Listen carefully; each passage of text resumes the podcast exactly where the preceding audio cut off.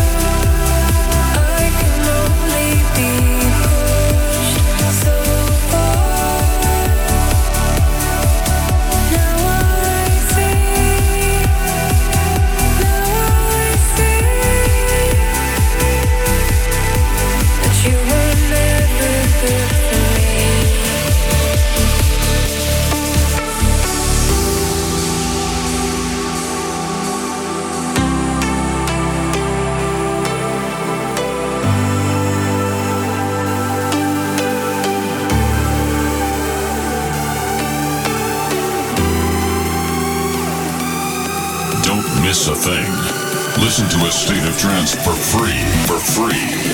whenever you want and wherever